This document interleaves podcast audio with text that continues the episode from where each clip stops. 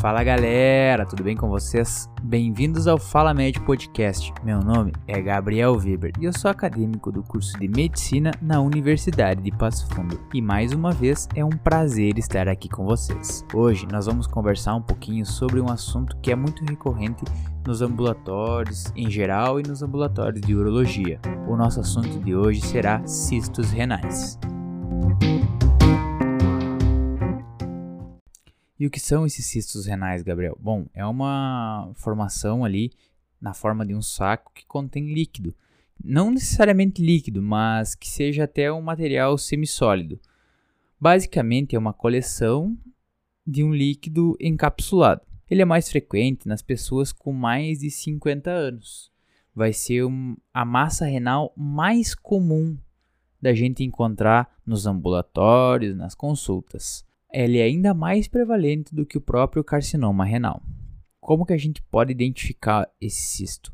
É muito interessante porque ele é assintomático, mas algumas pessoas podem apresentar uma dor no flanco, porque é causada por uma hidronefrose originada ali da obstrução ocasional do sistema coletor por esse cisto que vai obstruir a passagem e causar essa hidronefrose, ou até mesmo podem ter essa dor devido à ruptura do cisto. Além disso, eles podem ter uma hematúria também pela ruptura desse cisto. Mas na grande maioria das vezes, isso é questão de prova, os cistos renais são assintomáticos. E se esses cistos renais são assintomáticos, como é que eu faria para diagnosticar um cisto renal? Basicamente, nós dependemos do diagnóstico por imagem. E não é incomum que chegue para nós esse os pacientes cheguem para nós com esse diagnóstico de cisto renal por um que a gente chama de incidentaloma, que eles fizeram algum exame, ultrassom, uma tomografia por outro motivo e acabaram encontrando um cisto no rim e eles trazem esses exames para nos mostrar e querer saber um pouquinho mais do que isso. Bem, e já que a gente está falando de diagnóstico, como eu havia falado antes, o diagnóstico vai se dar através da imagem. Ele pode ser feito através da ultrassonografia, da tomografia computadorizada com contraste e pela ressonância magnética. A ressonância magnética ela é o exame mais que tem a maior acurácia, mas a tomografia de, com contraste é a que é mais utilizada. E quando que a ressonância é preferida à tomografia? Bom, a ressonância ela só vai ser indicada quando a tomografia nos fornece resultados ou conclusões ambíguas ou pouco esclarecedoras do cisto. E nós precisamos falar assim que às vezes a gente encontra nos laudos cisto renal isolado, que é a forma mais comum dos cistos renais. E o cisto isolado não significa que ele é único, eles podem ser múltiplos e esses cistos isolados podem ser tanto unilaterais quanto bilaterais. Também tem a divisão entre cistos simples e complexo. Para ficar mais fácil, vou falar para vocês o que é um cisto simples. É aquele cisto que é mais comum do que o complexo e ele tem um revestimento que não envolve um componente renal.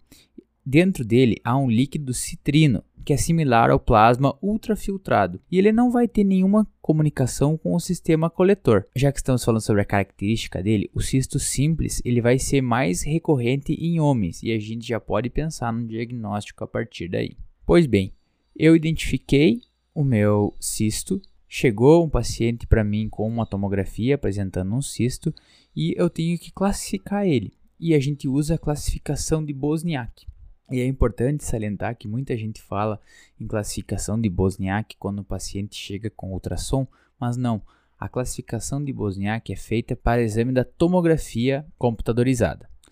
A classificação de Bosniak se divide em cinco, sendo de 1 a 4. O tipo 1 do cisto de Bosniak é um cisto simples e nada mais. É um cisto que tem um líquido homogêneo e anecoico com bordas lisas e nítidas é algo bem benigno, tanto que o seu risco de malignidade, que pode ser verificado através do Bosniak 1, é 0%. Já o Bosniak tipo 2, o que, que vai ter no achado do exame? Vão ser septos finos dentro do cisto, onde vai aparecer pequenas calcificações, que podem ser tanto dentro do cisto quanto na sua parede, e que pode haver um líquido um pouquinho mais denso, que pode ser até um sangramento. E agora sim a gente fala num risco de malignidade um pouquinho maior, de 0 a 10%. Aqui também nós temos o tipo 2F, que é onde eu não consigo caracterizar se ele vai ficar como Bosniak tipo 2 ou tipo 3. O tipo 3 ele vai apresentar septos espessos dentro do cisto, calcificações um pouco mais grosseiras, com áreas de realce do contraste e paredes irregulares. E aqui há um risco de malignidade muito grande, sendo de até 54%.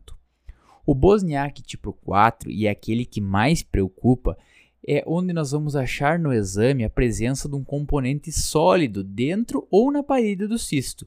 Vai ter também um espessamento da parede, septos espessos dentro do cisto e uma lesão contrastada na tomografia computadorizada. E na classificação de Bosniak tipo 4, nós temos um risco de transformação em malignidade, um risco de ser maligno de 90%. Então é sempre importante lembrar que na classificação de Bosniak, quanto menor a sua classificação, menor será a sua malignidade, e o contrário também é verdadeiro.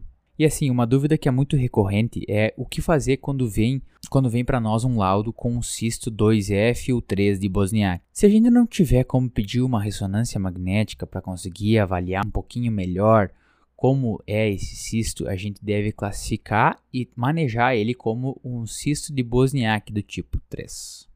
Outra coisa, já que a gente está falando sobre os cistos de Bosniak, é que eles não progridem dentro da sua classificação eles geralmente permanecem na mesma. Se você achou um cisto tipo 1, ele não vai se caracterizar no cisto tipo 2. E agora falando sobre o tratamento e a conduta. Quando chega para nós um Bosniak tipo 1 ou tipo 2, não é necessária conduta nenhuma, nem mesmo segmento. Por precaução, a gente pode solicitar um novo exame de imagem para um ano a fim de descartar a possibilidade de uma neoplasia renal. Como eu havia falado antes, no Bosniak tipo 2F, a gente deve realizar sim segmentos com exames, se for possível. Nós devemos pedir uma ressonância magnética para avaliar um pouquinho melhor e pode ter até uma indicação cirúrgica nesse caso, na presença de comorbidades ou um histórico de neoplasia renal primária, a presença de outros cistos de Bosniak com a classificação um pouco maior ou até mesmo a massa renal sólida perto do, desse cisto. O manejo da Bosniak tipo 13 do tipo 4, a gente deve fazer uma nefrectomia parcial ou uma nefrectomia total, dependendo de onde vai estar inserido o, esse cisto e dependendo também das comorbidades do, do, paciente. Por isso que a gente deve avaliar cada paciente e escolher a melhor conduta, ou seja, individualizar o tratamento nesses casos. E assim, se o paciente tiver dor, a gente pode dar para eles um anti-inflamatório não esteroidal, se ele tiver função renal normal, é claro, ou prescrever até mesmo paracetamol. E para hipertensão arterial refratária, a gente pode colocar um IECA para eles que eles respondem bem. Pensando num diagnóstico diferencial, a gente tem que pensar em neoplasia renal, doença renal policística do adulto e doença cística renal localizada. E quais seriam as complicações mais comuns de se ter um cisto renal? Esse cisto pode se transformar num abscesso renal, uma infecção dentro do cisto. O paciente pode apresentar uma hipertensão arterial refratária ou até mesmo gerar uma hemorragia derivada do sangramento desse possível cisto.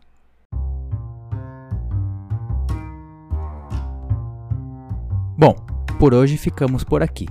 Mas antes de encerrar o programa, eu queria agradecer a cada um de vocês que vem compartilhado, curtido e divulgado o programa. Meu mais sincero muito obrigado. Semana que vem eu vou trazer um pouquinho mais de conteúdo para a gente discutir.